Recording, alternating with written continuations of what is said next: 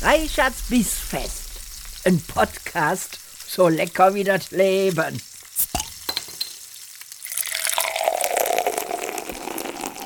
Liebe Freunde der gehaltvollen Verdauung, herzlich willkommen bei einer weiteren Folge von Reichards Bissfest. Heute mit dem einzigartigen, mit dem wunderbaren André Peschke. Vielen von euch vielleicht bekannt durch den großartigen Podcast Auf ein Bier.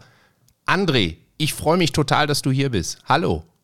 Hallo Stefan, ich bin äh, angenehm und begeistert, ja, fühle mich sehr wohlig, ja. wenn ich da bin. Nachdem ich es in dein Streaming-Format nie geschafft habe, bevor wir darüber gesprochen haben. Ja, ich, ich hatte immer Sorge, dass wenn ich dich einlade, dass die Leute nur noch dich ähm, sehen wollen. Ja, ich erhoffe mir jetzt, wenn sie dich nicht sehen und deine glorreiche Erscheinung nicht äh, spüren, ja, sondern dich nur hören, dass ja vielleicht doch die Leute bei mir im Podcast bleiben und nicht alle zu dir rüberrennen. Aber wir werden Kann sehen.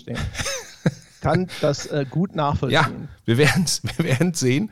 Äh, André und ich kennen uns pff, eigentlich seit dem ersten Tag, den ich in der Games-Branche verbracht habe, also ewig, ewig lange. Und bevor wir jetzt in ähm, schöne Gespräche rund ums Essen und Lebensentscheidungen und Lebenswege verschwinden, lieber André, stell dich doch bitte mal vor. Okay. Hallo, liebe Podcast-Zuhörer, ich bin der André Peschke. ich äh, bin ein, ein, Fachjournalist für Computerspiele seit dem Jahr 2000. Ich habe aber ein bisschen früher in der Spielebranche angefangen. Ich habe seit 1998, ich habe anfangs mal für den Publisher gearbeitet, für Infogramm.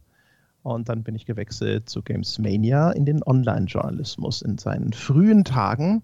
Und das habe ich die meiste Zeit dann weitergemacht. Ich habe immer mal zwischendrin den C in andere Gewässer gehalten. Ich habe mal Handyspiele entwickelt, ich habe mal Drehbücher geschrieben, ich habe mal einen Consulting-Job gemacht für Computerspielgeschichten, aber alles immer so nebenbei, eher so immer mal ein Projekt hier und da. Und die meiste Zeit bin ich dann aber eigentlich Spielejournalist gewesen.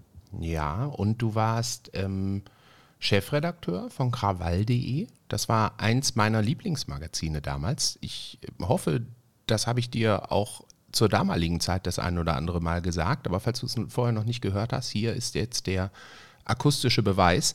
Ich fand das immer total super. Vielleicht kannst du noch mal ganz kurz zusammenfassen, was denn das Besondere an krawall.de war.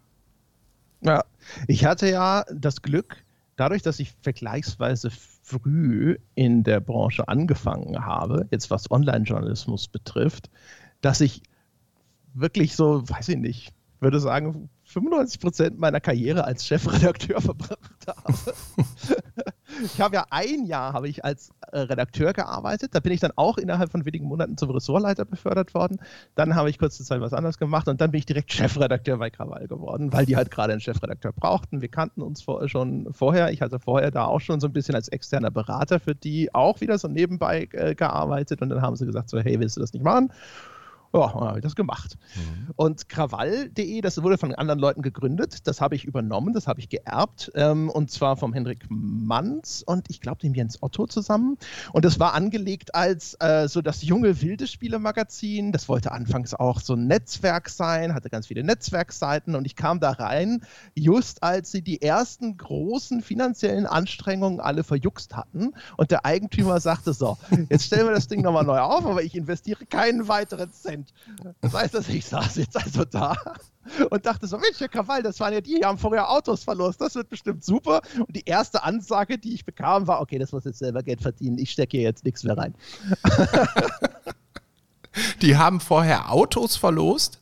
Ehrlich? Ja, ein Smart beim Start von diesem Point-System. Krawall hatte so ein System, so wie Webmiles. Das war an Webmiles orientiert, ne? so ein Bonuspunktesystem, das hieß Coins. Mhm.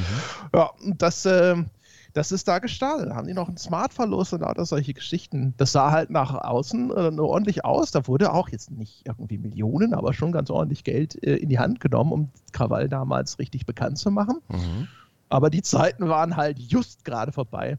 War denn, ja. Entschuldige, Entschuldige. War denn der Name Programm? Also ich meine, heute, wenn man, wenn ja, man da schon, heute drauf guckt. Also ja. der Name war halt echt so eine Erbschaft. Ne? Der war einerseits ganz gut, weil einprägsam, aber andererseits echt schwierig, weil Auffindbarkeit. Ne? Wir haben heute schon, heutzutage sprechen alle über Discovery. Damals war das noch gar nicht so sehr auf dem Schirm, aber ich habe das natürlich bei Krawall recht früh gemerkt, ne? dass es mhm. ein Problem ist, diese Webseite zu finden von alleine, wenn du nach Spielewebseiten suchst oder sowas. Wenn du nicht das erste Google-Ergebnis bist, die Leute sitzen nicht da und sagen, ja, Krawall, das wird schon was mit Computerspielen sein. Mhm. Und umgekehrt zum Beispiel, wenn du dann versuchst, ein bisschen äh, seriöseren Journalismus zu machen, dann ist das ein echtes, echtes Problem. Wenn du mhm. ankommst und sagst, ich, ich bin von krawall.de, Herr Professor Doktor, möchten Sie mir ein Interview geben? Ja, natürlich. Das, natürlich. Ich habe so, so häufig habe ich irgendwelche Absagen bekommen, ja, wo, wo, die Leute gesagt haben, so, ja, Ah, Sie sind also aus Hamburg, aus dem, von St. Pauli, der schwarze Block. Ja. Ja, Schön. das war halt einfach, ich kann das schon verstehen. Ne? Mhm. Ich, kann, ich, das, das eine, woran ich mich total erinnern kann, ist der Manfred Spitzer, umstrittener Hirnforscher, zumindest umstritten, was seine Erkenntnisse über den Computerspieler und sein Gehirn angeht. Dem hatte mhm. ich zum mhm. Beispiel mehrfach hatte ich den äh, um ein Interview gebeten und äh, der hatte mir dann auch nur zurückgeschrieben mit so einem Satz: Ich glaube, das ist nicht die richtige Plattform. Aber hast du den nicht nachher auch gekriegt? War das nicht nee, so? Hast den, du den das war der, der Christian Pfeiffer. Ach, Pfeiffer hattest du, genau. Ja, mhm. genau. Christian Pfeiffer, der war sehr offen, der war ja auch, sag ich mal, sehr medienbewusst. Mhm. Ähm, der, aber der war in der Hinsicht, Christian Pfeiffer werde ich nie vergessen, weil der war in der Öffentlichkeit zu Recht stark in der Kritik, weil der halt immer diese sehr, sag ich mal, polemischen Aussagen auch zu seiner, sag ich mal, wie wir heute wissen, nicht ganz so wegweisenden Forschung getätigt hat. Der war dann mhm. aber in längeren Gesprächen so viel differenzierter. Ne? Der war halt, äh, wenn man so möchte, so ein Fuchs, der wusste genau, dass diese Soundbites, die bringen ihn dann in die Fernsehnachrichten. Mhm. Und äh, hat das dann halt immer schön zugespitzt. Aber wenn du dir Zeit gelassen hast und mit dem über sein Zeug gesprochen hast oder sowas, dann klang das alles auf einmal gar nicht mehr so, ja, wir wissen ja die Killerspiele und sonst irgendwas. Das war dann alles viel differenzierter. Mhm. Und ähm, in so längeren Gesprächen war er dann auch super angenehm und merkst natürlich auch, dass der belesen ist und schon wusste, was er, was er da an Forschung macht und sowas. Mhm. Das war echt interessant. Das war insofern so ein Erweckungserlebnis, um zu sehen, wie dieser erweiterte Medienkosmos dann äh, funktioniert und wie diese Strukturen dann eben auch dazu führen, dass Nachrichten undifferenziert werden. Also man kann, muss da beiden Seiten natürlich einen Vorwurf machen. Ne? Der Pfeiffer wusste bestimmt auch, dass er das dann alles irgendwo so ein bisschen über Gebühr verkürzt und dass dadurch ein völlig falscher Eindruck in der Öffentlichkeit entsteht. Aber er wollte halt wahrscheinlich auch für hier Forschungssponsoring oder sonst irgendwas in den Medien erscheinen. Aber umgekehrt, die Medien provozieren es halt, ne? Mhm. weil wenn du denen das lieferst, was sie wollen, dann wirst du immer wieder als Experte herangezogen. Mhm. Das ist richtig. Ne? Und man muss ja ähm, sagen, für sein kriminologisches Institut war das ja auch eine Art Schubrakete. Ne? Also es war ja damals, ähm, ich glaube, das einzige wissenschaftliche Institut erstmal, was sich mit der Wirkung von Computerspielen und so beschäftigt hat, wo man ja auch den Zusammenhang zwischen, warum muss das jetzt ausgerechnet bei einem kriminologischen Institut in Hannover war das, glaube ich, ne, untersucht werden. Und dann sprang ja seine ja. Schwester auch noch mit auf die, dieses ganze Thema auf und so. Also die waren schon omnipräsent. Beide natürlich. Ne? Regine Pfeiffer hieß sie, oder? Mhm, ganz mhm. genau. Ja, also es wird ihnen nicht geschadet haben. Das ist das Kriminologische Forschungsinstitut Niedersachsen. Ich glaube, die standen vorher auch schon nicht schlecht da. Mhm. Ich kann das nicht mehr jetzt äh, im Einzelnen wiedergeben, aber ich hatte mir damals angeschaut, wer, wo die von wem die alles gefördert werden. Und das waren schon alles auch große bekannte Firmen und das haben die jetzt nicht erst nur bekommen, weil sie auf einmal Killerspiele oder so untersucht haben. Mhm. Ich habe nur damals dann natürlich auch angefangen, mich mit vielen anderen Wissenschaftlern zu unterhalten und auch da dann erstmal zum ersten Mal gemerkt, dass es da so einen äh, Förderwettbewerb gibt ne, in der Wissenschaft. Und Richtig, dass das genau. äh, auch davon abhängig ist, wie medial du präsent bist, natürlich. Ne? Ja. Und dass es da einen Druck gibt, irgendwo nicht nur eben zu publizieren in wissenschaftlichen Journalen, sondern auch irgendwo in der breiten Öffentlichkeit aufzutreten. Genauso auch bei den ersten Untersuchungen zur Spielesucht. Ähm, da hatten wir eine Studie der Charité begleitet damals äh, eine der allerersten in Deutschland. Und ich war damals total schockiert, dass diese Pressemitteilung aus der Charité das auch dann nochmal so für meine Begriffe wieder unnötig verkürzt wiedergegeben hat. Mhm. Dass also mhm. da auch schon, genau wie in jeder anderen Pressestelle, die ich aus dem Computerspielbereich kannte, ähm, bemüht, man sich eben darum bemüht, das Ganze möglichst attraktiv sozusagen, möglichst spitz zu, äh, der, der Öffentlichkeit zu präsentieren. Ich hatte nur immer gedacht, eine wissenschaftliche Stelle macht sowas nicht. Mhm. Aber auch dort gibt es halt genau die gleichen, sage ich mal, Sachzwänge. Mhm. Ähm, liebe Freunde der gehaltvollen Verdauung, wie ihr merkt, reden wir heute übers Essen. ja. Äh, aber das In ist typisch. Tour, das ist aber typisch für André und mich, dass wir eigentlich immer von Höchstchen auf Stöckchen kommen. Und ich finde das so spannend, dass wir jetzt auch noch bei Stöckchen bleiben. Äh, wo sind wir denn gerade zeitlich, wenn du über solche Themen sprichst? Bei Krawall. Frage. Also das war wann habt ihr diese Zeit? Ich habe Krawall habe ich angefangen 2003. Mhm. Killerspieldebatte, das wird so 2006, 2007 sein, schätze ich mal. Mhm. Oh. Ja, das Grob. passt, ne? Ja. Grob. Ich meine, ähm, wir haben auf jeden Fall bei einem der deutschen Entwicklerpreise auch mal äh, länger darüber gesprochen und waren auch beide sehr ja, desillusioniert schon ein Stück weit. Ne? Das könnte aber schon bei den größeren Entwicklerpreisen gewesen sein. Also nicht mehr dem ersten im Media Art damals, sondern äh, Lichtburg-Kategorie, wo wir versucht haben, auch Politiker ähm, hinzubekommen, damit die die Branche mal kennenlernen und mal ihr Bild von den Entwicklern auch ein bisschen hinterfragen und so weiter. Und das war echt schwierig. Mhm. Ich weiß, dass wir beide da zu der Zeit schon schon intensiv im Austausch waren. Ähm, wie lange warst du dann bei Krawall? Äh, ich war bei Krawall ab 2003. Verkauft haben wir Krawall an IDG in 2012. Mhm. Geschlossen wurde es, glaube ich, 2014. Das war übrigens traumatisch für mich, dass das Ding einfach komplett verschwunden ist. Das kann ich bis heute nicht glauben. Ich, ich glaube, es gibt irgendwo so eine Sicherungskopie und irgendwann drückt einer auf den Knopf und sagt, ach guck mal, da ist sie wieder. Da waren so viele tolle Artikel drin. Das, das ist doch Wahnsinn. Ja, die Arbeit von ja, Jahr, Jahren einfach so weg. Das war tatsächlich also das Einzige, was tatsächlich auch bei mir irgendwie so einen Fußabdruck hinterlassen hat, dass die Seite hinterher geschlossen werden musste. Ja, mein Gott, ne? das mhm. sage ich mal, war absehbar, da konnte man seinen Frieden schon mitmachen. Dass die dann komplett von Netz gegangen ist, das ist schon, wenn du da ein Jahrzehnt deines Lebens reingekippt hast mhm. und dann ist das auf einmal komplett getilgt. Äh, Verrückt, oder?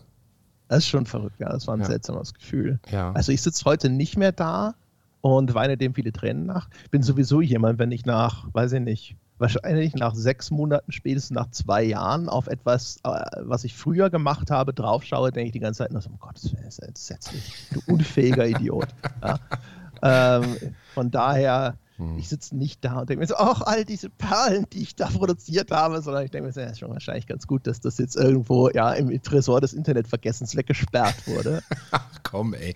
Du hast Aber wirklich, wirklich toll geschrieben. Also du warst ja immer schon sehr interessiert daran, gute Texte abzuliefern. Ne? Und also nicht nur du, sondern ihr als, als Team. Das war schon, war schon eine Freude, das zu lesen. Ja? Ich ähm, warte ja immer darauf, dass irgendwo einer um die Ecke kommt und sagt, hier, da ist die Marke wieder. Krawall.de, lieber André. Ja, das, Sie erinnern sich bestimmt, das Erfolgsmagazin damals. ja, ich meine, guck, guck mal, was jetzt gerade überall passiert. Ja, Wasted. Schöne Initiative da, ähm, die, die Christian Schiffer ne, jetzt gerade herausgibt. Ähm, ja, unter anderem. Ja, ja unter also anderem. Ne? Fabo so ist Fabo noch bei. und ja. gut da früher. Früher. Ja, ja. Also ich finde, das, das äh, ist doch toll, dass, dass so die alten Recken. Ja, aber das ist ja keine alte, das ist eine neue Marke. Ja, ich weiß, aber trotzdem kommen da die alten Recken wieder und sagen so, hier, wir machen ja, gut, was. Die alten Recken, also uns kriegst du ja nicht weg. Ja? Das ist ja wie äh, Unkraut im Garten, insbesondere zwischen den Pflastersteinen und so ja. weiter und so fort. Ne? Ja.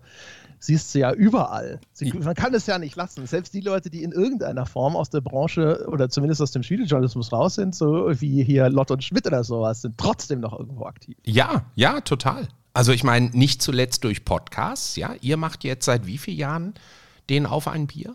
Und das ist nicht der einzige, ne? Ihr macht doch, macht doch verschiedene Podcasts. Komm, ja, klär genau. mich Also wir auf. machen, also ja, also, ja, jein, ja, ja. Also den gibt es seit 2015, richtig professionell, also hauptberuflich seit 2016.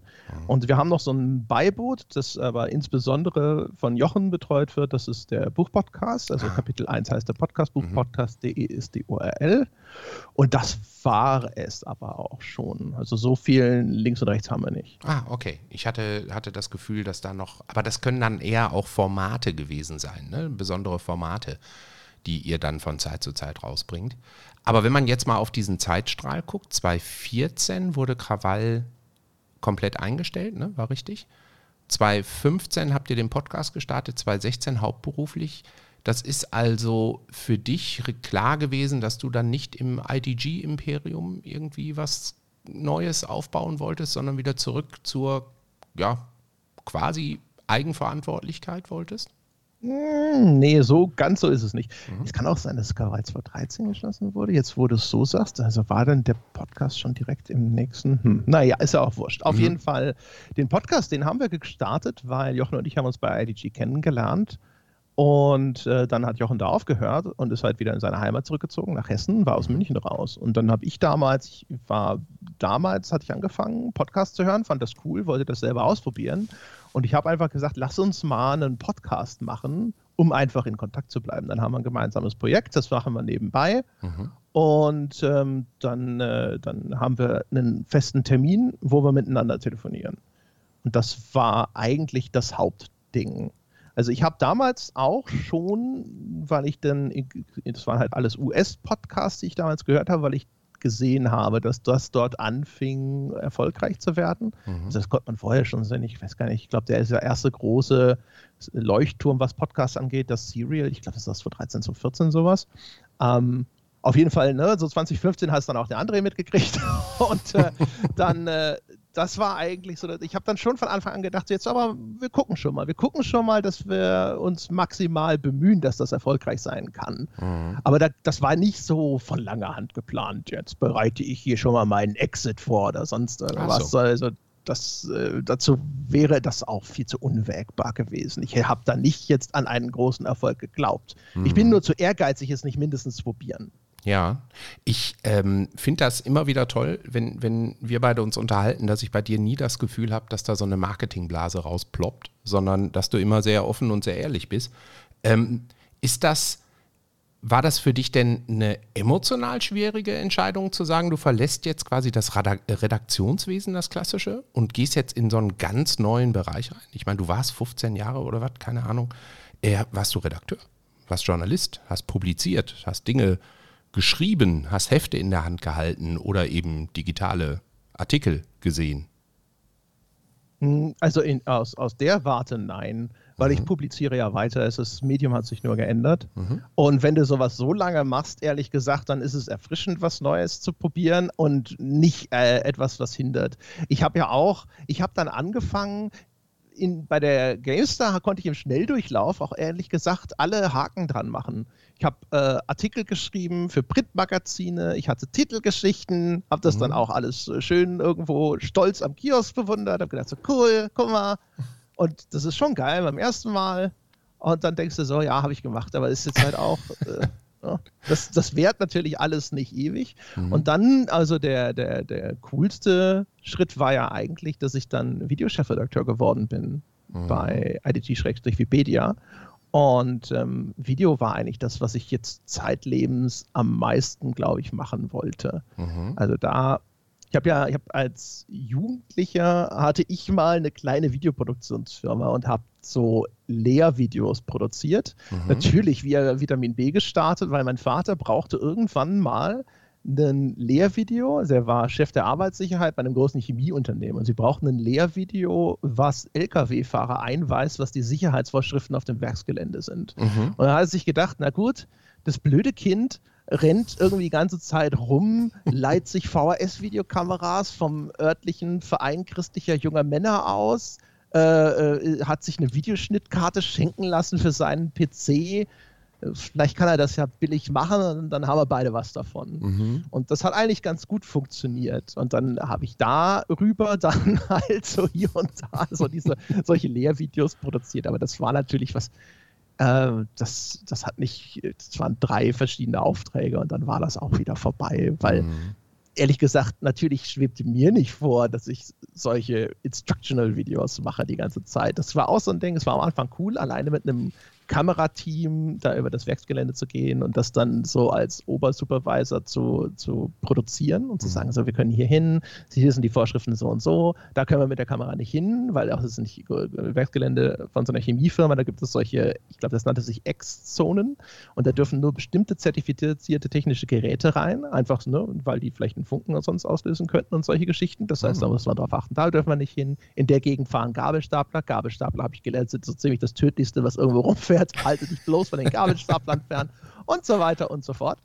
Und ähm, das war halt cool. Ne? Also, und ähm, zum ersten Mal echte Regisseure getroffen, jetzt im, ne? nicht mhm. im Francis Ford Coppola Sinne, aber immerhin, ne? jemand, der dieses Kamerateam betreut hat, der ein Drehbuch umgesetzt hat, das ich geschrieben hatte für das ganze Ding.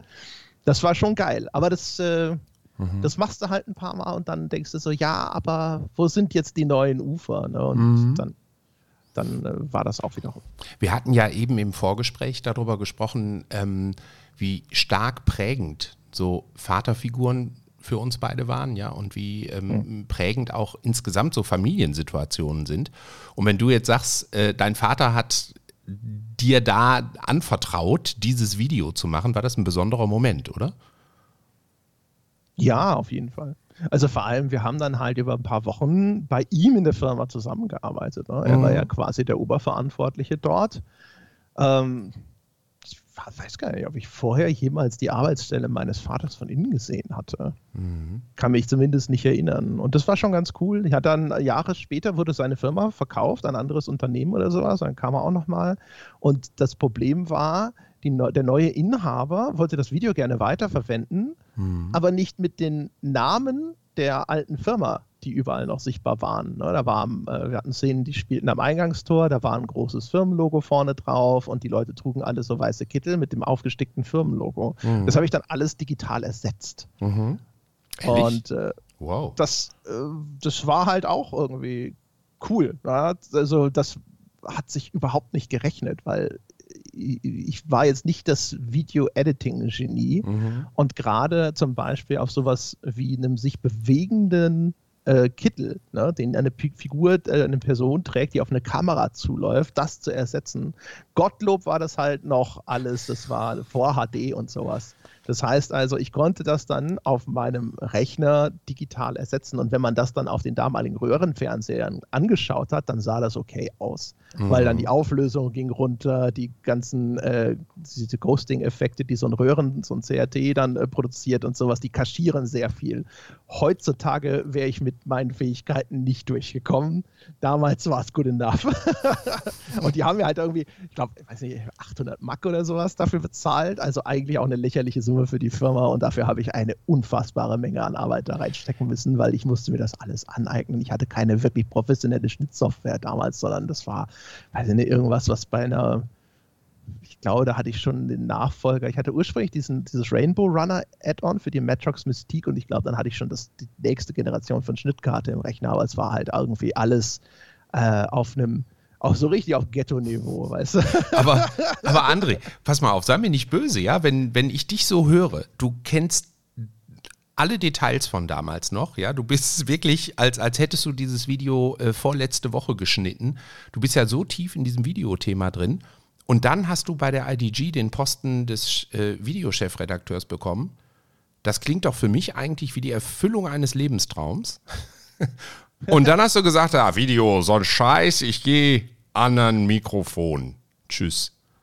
Wieso? Ja, also das, also ja, das war schon, das war schon also tatsächlich genau, also das war auch das Ziel eigentlich. Also das Ziel war natürlich erstmal, dass man vielleicht mit Krawall doch noch die Kurve kriegt, aber mhm. danach ich habe vorher eigentlich auch schon immer versucht, den Fuß in die Videotür zu stellen. Mhm. Ich habe angefangen, auch während der Zeit, als Krawall noch gab, dann äh, Drehbücher zu schreiben für die Redaktion. Das war dieses Entertainment-Format, das sie die ganze Zeit schon hatten. Das war eigentlich das, wo ich unbedingt immer rein wollte. Mhm. Auch da bin ich halt zu spät gekommen. Ich bin da, habe da angefangen zu einer Zeit, als genau solche Formate schon in Frage gestellt wurden, weil das war halt, ne, da wurde ein Drehbuch geschrieben und da waren locker zwei Drehtage und da wurden Leute aus der Redaktion abgezogen für diesen mhm. Klamauk und da wurde immer gefragt, das lohnt sich das überhaupt noch? Mhm. Der Aufwand, der da reinfließt, hat das eine Berechtigung. Das heißt, die letzten, weiß ich nicht, vier, fünf Folgen von die Redaktion die mhm. habe ich gern geschrieben und äh, immer wer es geschrieben hat, konnte das quasi auch als Regisseur umsetzen.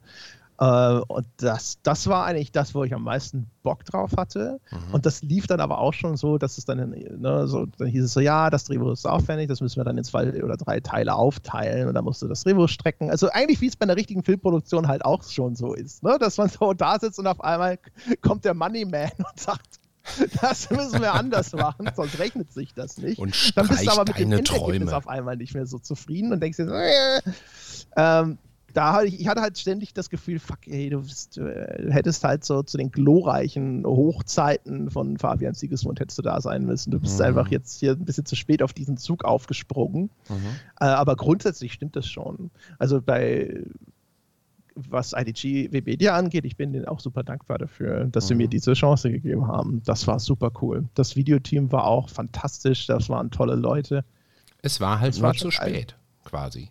Das heißt, du. Ja, es war, ja, also jetzt zumindest für dieses Ding, ne? Also mhm. für sowas wie die Redaktion, für alles andere. Also gerade hier zum Beispiel Streaming, das ging ja dann erst richtig los bei denen, nachdem ich dort aufgehört habe. Das wäre sicher auch interessant gewesen mhm. und so.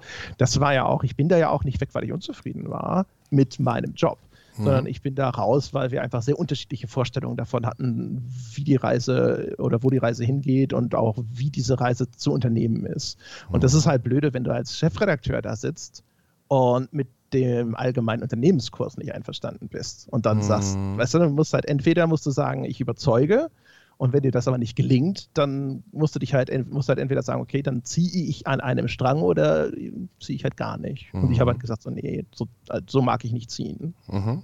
Mhm. Nachvollziehbar, nachvollziehbar.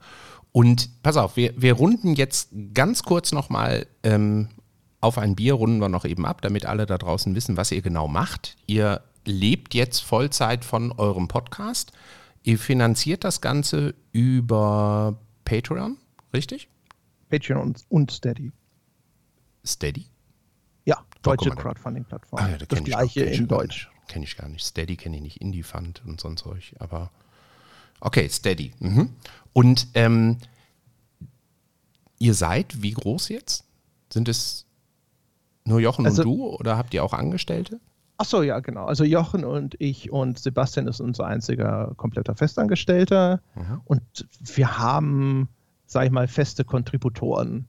Äh, wir hatten lange Zeit den Wolfgang Walk, den kennst du auch. Ja. Der ja. hatte jetzt eine ganze Weile pausiert, weil er eine Festanstellung äh, woanders angetreten hatte. Mhm. Dann haben wir den Dom Schott ziemlich fest im, äh, im Boot. Der Paul mhm. Kautzli ist äh, re regelmäßig vertreten. Wir haben einen Crossover mit Stay Forever, wo der Christian Schmidt und ich sehr regelmäßig äh, podcasten, also einmal im Monat. Das erscheint dann einfach bei beiden Plattformen. Mhm. Ähm, jetzt muss ich überlegen, dass ich niemanden vergesse. Wir haben einen festen Tontechniker seit einigen Jahren, den Lars. Der mhm. schneidet unsere Folgen, der kümmert sich um die Nachbearbeitung und ähnliches. Der macht auch die ganzen Uploads für uns. Also der ist wirklich auch ein ganz wichtiges Teammitglied. Äh, Leute, die ein bisschen unregelmäßiger auftauchen, mit der Helge Thiemann, ein Psychologieprofessor, mit dem ich Wissenschaftspodcasts mache, der Matthias Kuloweit, oh Gott, du, oh Gott, ich, ich, tut mir leid, Matthias, dein, dein Doppelnachname verursacht bei mir immer Probleme. Auf jeden Fall, das ist ein Japanischlehrer, mit dem äh, mache ich Podcasts über Japan und japanische Kultur und so. Mhm. Äh, davon gibt es noch nicht so irre viele. Der muss sich da auch die Zeit, glaube ich, neben seinem Job immer vom Mund absparen, aber mhm. ähm, das ist auch fantastisch. Der Rainer Siegel und der Markus Richter machen für uns auch eine eigene Podcast-Reihe. So, wow, ich glaube, damit habe ich einen ganz guten Überblick. Ralf Adam ja. war eine ganze Weile mhm. in, äh, bei uns regelmäßig mit dabei.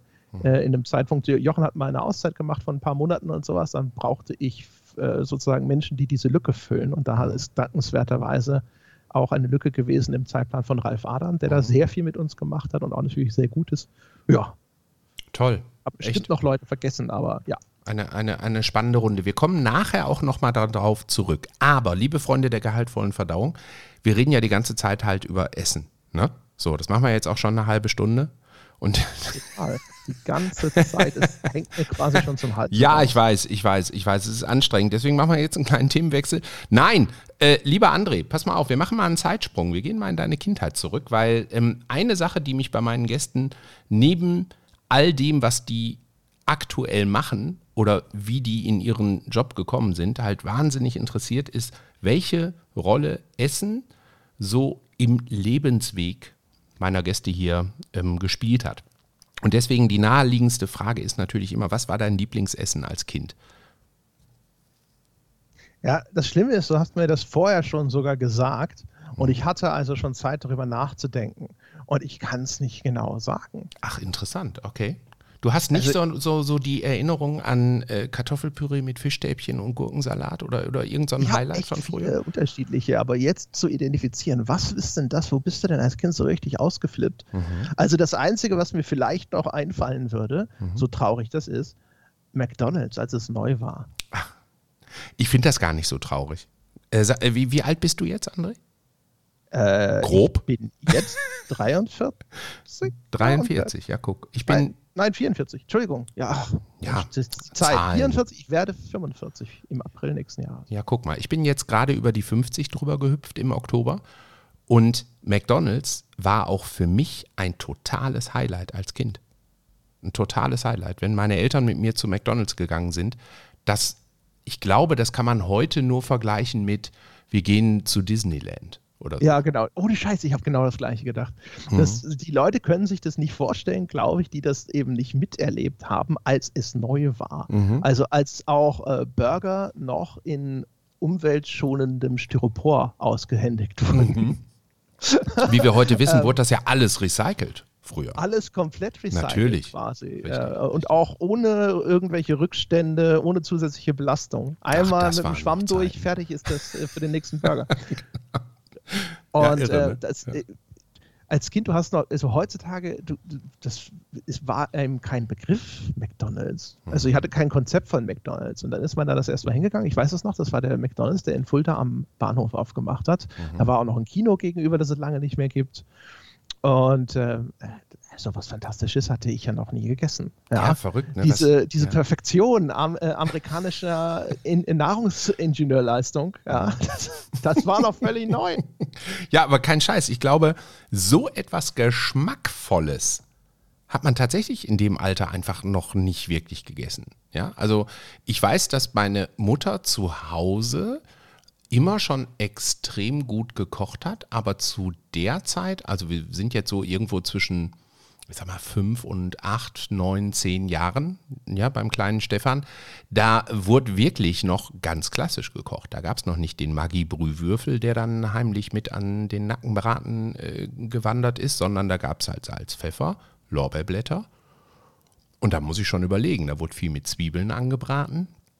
Ja, und abgelöscht mit einer Brühe oder so, so, so einen geilen Scheiß haben die alles nicht gemacht. Dann kam irgendwann die Mehlschwitze dazu. Und dann wurde eine leckere Bratensoße gemacht. Das war alles lecker. Aber es ist natürlich nicht zu vergleichen mit der Geschmacksverstärker-Explosion, die man dann ja, beim genau. ersten ja. McDonalds erlebt hat. Ne? Wenn der, der Organismus zum ersten Mal mit konzentriertem ja, Fructosesirup in Kontakt kommt, der weiß ja gar nicht, was mit ihm geschieht heutzutage. Ja. Also die Toleranzbildung, wir kennen das alle inzwischen, sitzt er da und sagt so, wie? Ja. Nur, keine Ahnung, nur 500 Kalorien auf diesem Löffel. Was ist denn da los? Ja, was, was denn jetzt ich denn damit anfangen? Genau, ich gehe. Das verweigere ich. das verweigere ich. Ja, aber interessant, interessant. Ich meine, ne, die, die meisten, äh, mit denen ich bisher so über ihre Kindheit und Essensgewohnheiten gesprochen habe, die kamen immer mit einem sehr nachvollziehbaren klassischen Menü. Du bist jetzt der Erste, der hier offen und ehrlich zugibt, McDonald's, bam.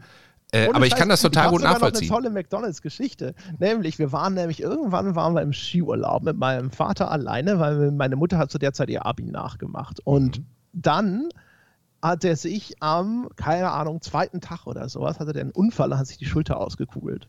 Jetzt konnten wir den Rest des Urlaubs nicht mehr Skifahren.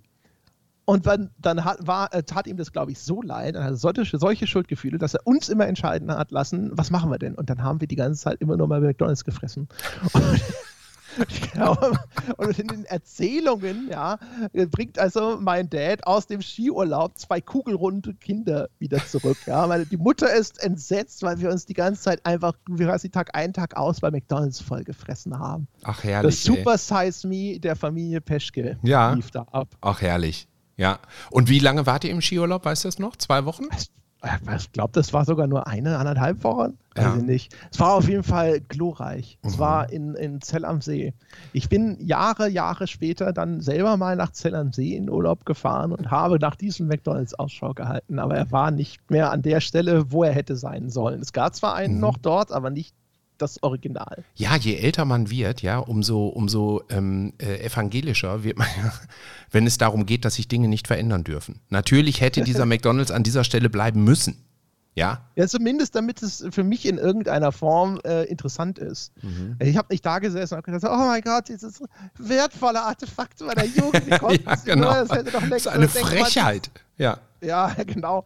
Aber in dem Moment, wo klar war, jetzt quasi auch, durch, zumindest durch Rücksprache, ich mhm. selber hatte natürlich gar keine Ahnung, wo der überhaupt gewesen ist. Ich habe die ganze Zeit dann immer meinen, meinen Vater gefragt, wo denn dieser McDonalds sein müsste. Mhm. Und nachdem der sich nicht materialisierte an der Stelle, wo er hätte sein sollen, mhm. war er dann egal. Ich meine, er wäre wahrscheinlich so oder so egal gewesen, weil wir wissen alle, die wurden ja alle seitdem mindestens zweimal redesigned. Ja, mhm. inzwischen ist da ja wahrscheinlich auch alles mit grün und äh, die Salatecke wird irgendwie hervorgehoben und weiß der Geier was. Ja. Ich, äh, ich, ich, kann, ich kann da zwei sehr schöne Kindheitserinnerungen äh, zugeben, die ich hier auch noch nicht erzählt habe. Meine Eltern haben weit vor meiner Geburt sieben Jahre in Amerika gewohnt und zwar in Long Island äh, bei New York weil mein Vater da gearbeitet hat. Ne? Und meine beiden Schwestern, die waren in einem Alter, dass die, ähm, ich glaube, zwei und vier oder so, dass die wirklich sieben Jahre Vollgas Amerika mitgekriegt haben und die heute auch nur auf den Knopf drücken müssen und die klingen halt wie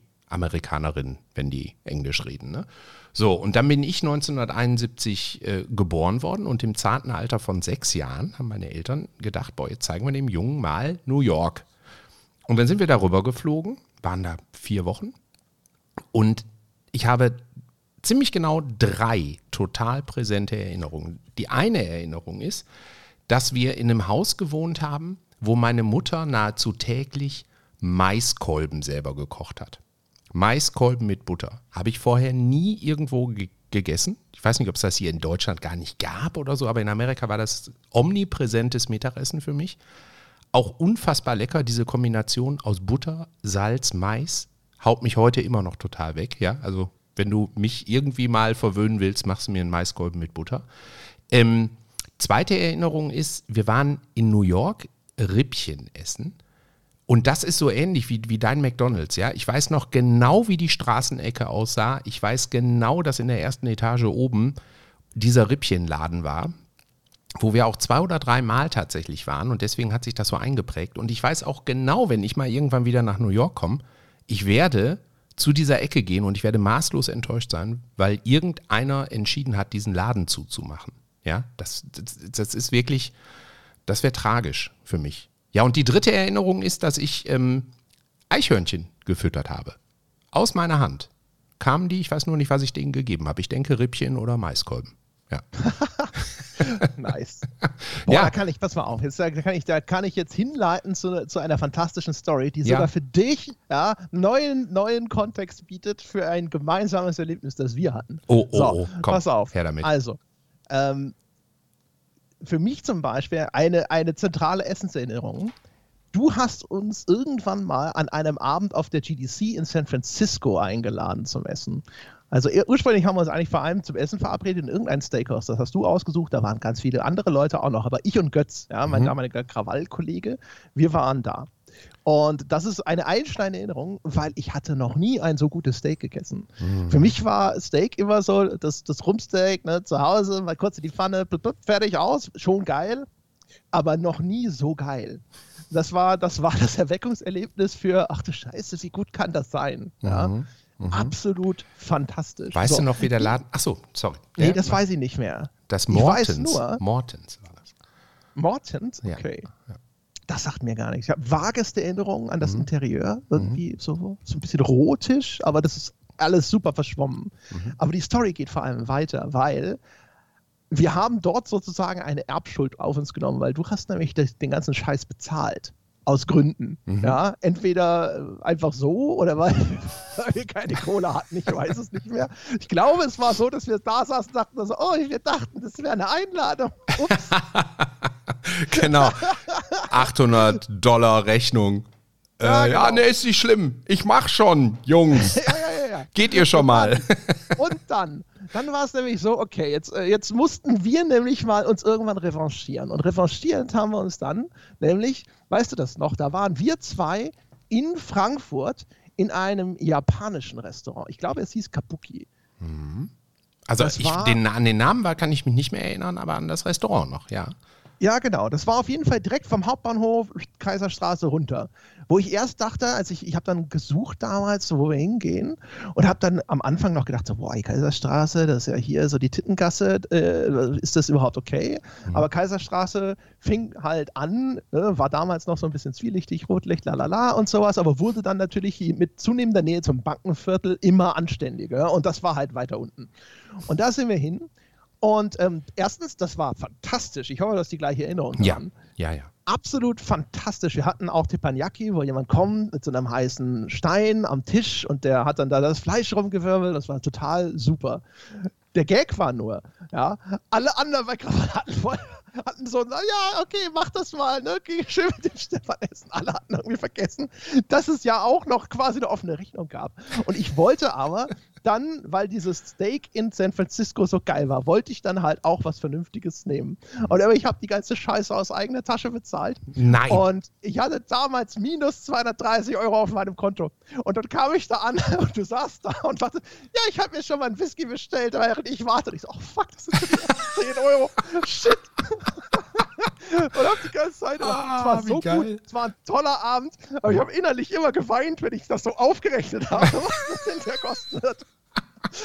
Und wir waren auch echt nah an den 200 Euro dran. Mhm. Ich bin da echt so raus dachte, Mensch, das war super. Das war auch wirklich jeden Cent wert. Aber es ist sehr schmerzhaft. Es tut so weh, es tut so weh. Aber wie bekloppt ist man eigentlich, dass man sich dann in solchen Situationen nicht traut zu sagen, ey, es ist gerade echt eng. Ver ja, genau. Stefan, ich kann mir das echt nicht leisten. ja, ja. Ja, aber das, äh, nee. Ach, Nein, herrlich. ich bereue nichts. Das war super. Ja, es war, war wirklich. Super. Und es war auch ein spektakulär schöner Abend. Ja, ich, ich äh, mag vor allen Dingen diese Kombination aus leckerem Essen und guten Gesprächen. Weil das geht ja ganz häufig ähm, miteinander einher, finde ich zumindest, ja. Also ähm, wenn du irgendwo sitzt und das Essen ist geil, dann bleibst du länger sitzen und kommst ins Labern und genießt den Abend nochmal ganz anders. Ne? Deswegen finden aus meiner Sicht, glaube ich, auch die, die besten Gespräche auf Partys oder so ja immer in der Küche statt, ne? weil man da immer irgendwo verweilt bei dem. Ja, eigentlich in Restaurants eher als auf Partys. Ne? Mhm. Partys sind halt auch immer so mal hier, mal da und hier und heute. Also ich hatte auch schon richtig gute Gespräche auf Partys, so ist nicht. Mhm. Aber das Setting ist halt nochmal anderes. Ja. Ich habe da sowieso auch, das ist übrigens auch, da können wir in die Kindheit zurückspringen. Mhm. Ja, kann da auch Parallelen ziehen. Wir waren nämlich einmal, es gab äh, in, in Fulda so eine Art Nobel-Italiener, Mario. Ja? Mhm. Und zu Mario sind wir halt immer gegangen, wenn irgendwie, weiß ich nicht, einfach mal es ein bisschen netter sein sollte. Und weil aber Mario so ein nobler Italiener war, gab es bei Mario auf der Karte Dinge, von denen hatte der kleine André noch nie gehört. Unter anderem gab es nämlich Hummercremesuppe. Mhm. Und das war, glaube ich, zumindest hoffe ich das, eigentlich eine Vorspeise. Und mich hat diese scheiß Hummercremesuppe immer so fasziniert. Und jetzt habe ich irgendwann mal gesagt, ich will aber diese Hummercremesuppe haben. Meine Eltern haben gesagt, du kannst sie haben, dann kriegst du aber nichts anderes. Mhm. und äh, dann habe ich mich halt quasi jetzt durchgesessen, hatte meine Hummercremesuppe und es war halt einfach ein erbärmliches Portionchen mit so einem kleinen Hummerstückchen in der Mitte und ansonsten war da die Hummercremesuppe drumherum. Mhm. Aber sie war fantastisch. Mhm. Sie war absolut fantastisch und ich habe dann einfach angefangen, allen die Pizza wegzufressen. so.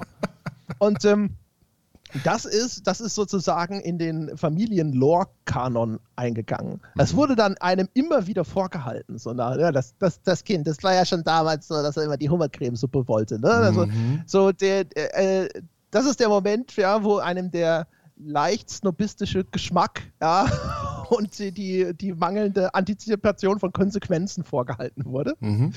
Ähm, der Gag ist aber, irgendwie ist es trotzdem, hat sich das erhalten. Ja, also vielleicht war es das erste Symptom einer, einer Vorliebe für irgendwo edles Essen, wenn du so willst, mhm. oder keine Ahnung. Vielleicht auch so habe ich das aus Trotz einfach weitergemacht.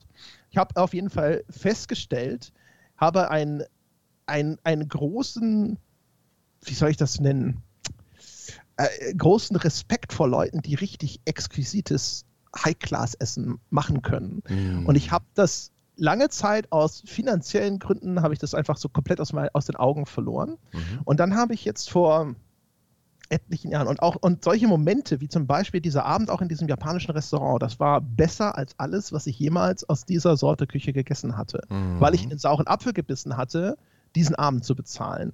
Und ich hätte das nicht gemacht, hätte ich nicht so eine Verpflichtung dir gegenüber empfunden. Mhm. Aber das mhm. sind diese Marker, wo du merkst, da gibt es eine andere Welt, die dir bislang halt immer verborgen bleibt, weil du ansonsten nur Geld für Döner hast. So. Mhm. Und jetzt habe ich irgendwann hier mit meiner Freundin angefangen, dass wir gesagt haben, wir gucken mal, was es da draußen noch so gibt und wir sparen halt einfach immer beide und dann schenken wir uns gegenseitig jeweils äh, äh einmal pro Jahr, also mhm. dann einmal pro halbes Jahr oder sowas, irgendein cooles Essen. Und ähm, das, das ist äh, bis, bis heute eine, eine große Faszination geblieben. Mhm. Ich weiß noch bis heute, ähm, es gibt hier in, äh, in, in München ein Restaurant, den Showroom. Inzwischen kenne ich da auch den Chefkoch ganz gut, den Dominik Keppeler. Mhm. Und das ist, hat, hat einen Michelin-Stern. Oh, und das ist für mich so anbetungswürdig mhm. und unfassbar, was der Mann kann. Mhm. Also nicht nur die Perfektion, sondern die Kreativität. Also wir sind jetzt äh, seit äh, fünf Jahren dabei, ne? sparen mhm. immer brav und dann fressen wir uns so langsam durch die Sterne-Restaurants in München. Mhm. Und vielleicht auch, weil es das erste war, zu dem wir gegangen sind. Je länger man das macht natürlich, desto mehr nimmt der Neuheitswert ab. Mhm. Aber es ist bis heute äh, das Kreativste, was ich je erlebt habe. Ähm, es ist, und keine Ahnung. Also mhm. Also die, das ist so, weißt du, wie, wie eine Kunstausstellung, wie du, wie manche Leute den Zugang dazu haben. Ähm, und die, die Ehrfurcht vor der, nicht nur der Handwerkskunst, sondern aber auch dem, was du so an kreativen Geist darin siehst, ne? was so Kombinationen, mit denen du, die du nicht für möglich gehalten hast, auf einmal konfrontiert wirst. Mhm. Kamille und Rindfleisch und sowas. Und du denkst dir so, das das kann ja nicht funktionieren. Ne? Und dann mit zunehmendem Zutrauen weißt du aber schon, es wird trotzdem irgendwie geil sein. Ja. Und sowas beeindruckt mich halt total. Und ja. ich finde das, also davor sitze ich dann wirklich und kann sowas bestaunen und dann irgendwo mal hier ein Tröpfchen probieren und da ein Tröpfchen probieren und ach, guck mal zusammen, ist es anders, aber auch toll. Keine mhm. Ahnung, da, das ist super. Und das ist wirklich auch wie so, ähm, wie so eine Urlaubsreise runterdestilliert auf drei Stunden ja. in, in so ein Restaurant zu gehen. Ist es wirklich, ist es wirklich. Und ähm, ich glaube, es gibt Schlüsselerlebnisse im Leben, ähm, die die Tür zu solchen exquisiten Hobbys, nennen wir es mal so, ja, äh, äh, aufstoßen. Und ähm, ich finde das total toll, dass es die gibt, weil ähm, man sonst wirklich verpassen würde, mit was für einer Handwerkskunst die Köche da ja auch arbeiten. Weißt du, es ist ja nicht nur, dass das geil schmeckt, weil ich sage jetzt mal geil schmecken, das können viele. Ja, also Mütter kochen total großartig, Omas kochen total großartig, Hobbyköche zu Hause kochen total großartig. Das schmeckt ja alles geil. Es geht ja gar nicht darum, dass das bei denen dann nochmal besser schmeckt. Aber du kriegst ja Dinge auf den Teller, die sind so reduziert, so ähm, auf den Geschmack runterkomprimiert, dass du, wenn du das in den Mund steckst, da eine Explosion von, von, von Dingen erlebst, die du so einfach nicht gewohnt bist. Und diesen Überraschungseffekt, ja, und das Ganze dann noch toll gestaltet auf deinem Teller, boah, ich finde, das ist einfach auch Geld wert. Ne? Es ist halt auch so, es ist ja ein Sinneserlebnis und von einem Sinn, der ansonsten, glaube ich, halt, ist, sag ich mal, in, in, in, in, der, in einem typischen Korridor unterwegs ist. Ne? Mhm. Ne? Also sonst so, ich koche auch viel selber zu Hause und ich bin damit immer super zufrieden. Meistens, außer ich verbox, aber ne, meistens mhm. denke ich mir so, das mhm. hast du schon ganz gut gemacht, das schmeckt schon geil. Mhm. Aber das ist halt schon eigentlich in der Regel Zeug, das hast du auch schon 15 Mal gegessen. Ja. Und dieser Ausbruch äh, aus dem Gewohnten hin zu etwas, wo du denkst, so fuck, das habe ich, das habe ich noch nie gegessen, das habe ich in dieser Kombination noch nie gegessen, das habe ich vielleicht in dieser Qualität noch nie gegessen und so weiter und so fort. Mm. das ist halt irre. Das sind diese, die, weißt du, einfach Momente, wo sich für dich auf einmal neue Sphären auftun. Ja. Und du das Gefühl hast, das kannte ich noch gar nicht. Fuck, das ist ja cool. Ja. Ähm, das finde ich halt faszinierend daran. Ja, ich ähm, kann das total gut nachvollziehen. Weißt du, wir hatten eben ja schon so ein, so ein Vorgespräch hier und haben uns so ein bisschen warm geplaudert. Ne? Und da hatte ich ja auch erzählt, dass ähm, ich zwei Kinder habe, ähm, die leben bei ihrer Mutter. Wir sind seit sechs Jahren geschieden und wir leben hier so den Patchwork Dream. Ähm, das ist echt toll. Das war auch ein bisschen Arbeit natürlich, aber das funktioniert wirklich so hervorragend, dass wir uns auch gegenseitig jederzeit besuchen, Bierchen zusammen trinken können und wirklich einen tollen Level haben. Was darin mündet, dass ich einmal im Jahr die ähm, Familie quasi in Frankreich besuche, wenn mein Sohn dort seinen Geburtstag feiert. Und dieser Weg nach Südfrankreich führt an Lyon vorbei. Und in Lyon sind, glaube ich, mit die besten Restaurants der Welt. In einer ähm, Häufung, da fällt dir nichts mehr zu ein, ja. Also das ist spektakulär lecker und gut. Und ähm, ich habe es früher nie geschafft, auf die Game Connection nach Lyon zu fahren. Und alle, die da waren, haben mir immer nur erzählt, wie geil das Essen ist. So, und jetzt ergibt sich das einmal im Jahr, dass ich quasi mit dem Auto da vorbeifahre. Und ich habe mir vor fünf Jahren angewöhnt, da dann in der Nähe immer zu übernachten und Restaurants auszuprobieren. Und jetzt die letzten zwei, drei Jahre war ich dann immer in der Domaine La Clairefontaine, was als Name natürlich schon spektakulär ist. Und äh, die haben halt auch ein oh, zwei, zwei Sterne Restaurant, glaube ich, im, im Haus. Und noch ein, eine hervorragende andere Gastronomie, die von derselben Küche quasi bedient wird, aber wo es dann nicht so darum geht, dass du so dieses Bewirtungserlebnis auch noch mit bezahlst. Ne? Weil ganz häufig hat ja der Stern dann gar nicht mehr unbedingt was mit der Qualität des Essens zu tun, sondern eher mit diesem ganzen Drumherum. Ja, wie wirst du bedient? Welche, welche Weinkarte hast du? Wie, wie ähm, äh, sehen die äh, Tische aus?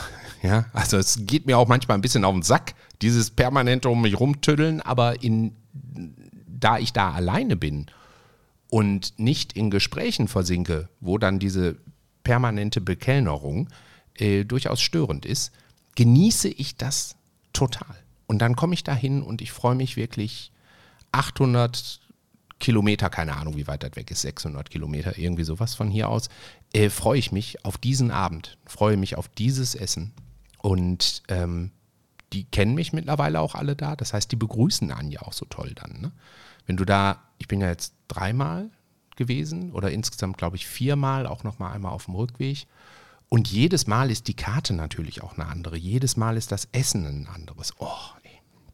spektakulär. Spektakulär. Also das miteinander zu verbinden, nämlich dieses gourmetmäßige Essenserlebnis, dann neue Orte kennenlernen, hinreisen wegen des Essens, wegen einer ähm, bestimmten Hotel- oder Restaurantatmosphäre, dann auch da zu bleiben.